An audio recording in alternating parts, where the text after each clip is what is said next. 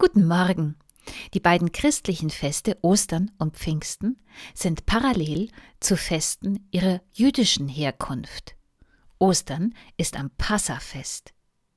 Die Befreiung aus der Sklaverei in Ägypten und der Schutz vor dem Todesengel durch das Blut des Lammes gehören zum Passafest. Das Osterfest macht daraus die Befreiung von der Sklaverei der Sünde und des Todes durch Jesus.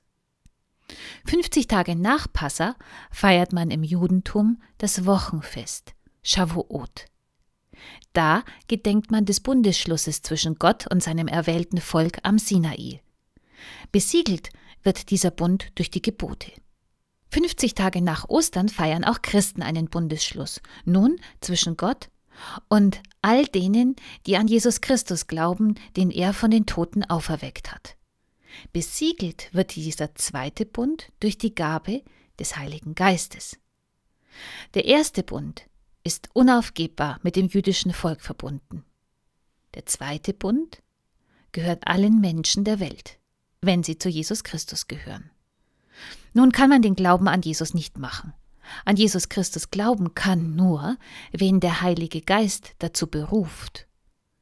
Luther sagt es so ich glaube, dass ich nicht aus eigener Vernunft noch Kraft an Jesus Christus, meinen Herrn, glauben oder zu ihm kommen kann, sondern der Heilige Geist hat mich durch das Evangelium berufen, mit seinen Gaben erleuchtet, im rechten Glauben geheiligt und erhalten.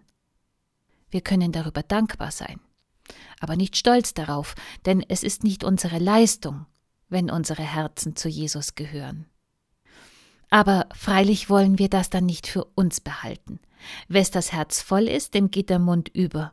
Und so erzählt die Geschichte von Pfingsten, dass die Jünger hinausgehen und den Menschen von Jesus erzählen. Nicht aus eigener Kraft, sondern Kraft des Heiligen Geistes.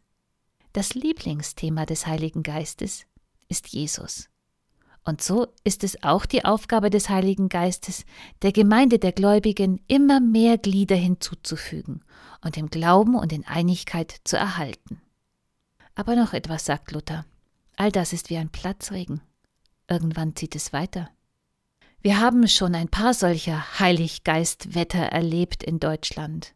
Und auf die folgten Blütezeiten der Kirche und der Kultur, Blütezeiten auch der Gegner, die nicht durch den Heiligen Geist an Jesus glauben konnten, aber trotzdem ein starkes Gegenüber in uns hatten, an dem sie sich reiben konnten. Heuer ist Pfingsten in fast allen Gemeinden den Corona-Maßnahmen geopfert. Für mich ist dieses Pfingsten bitter ernst. Aber ich habe eine Hoffnung und die tröstet mich sehr. Ich stelle mir vor, dass in Häusern und Gemeinden verstreut leidenschaftlich Christinnen und Christen beten, dringend, flammend und sehnsüchtig. Komm, Heiliger Geist, mit deiner Kraft, lass deine Kirche aufleben in ihrem Dienst für die Menschen, in ihrem Dienst an deiner Verkündigung, in ihrem Dienst füreinander. Wer, wenn nicht du, Heiliger Geist, und wann, wenn nicht jetzt? Erbarme dich, komm über uns, lass uns nicht allein. Wir brauchen dich, PS.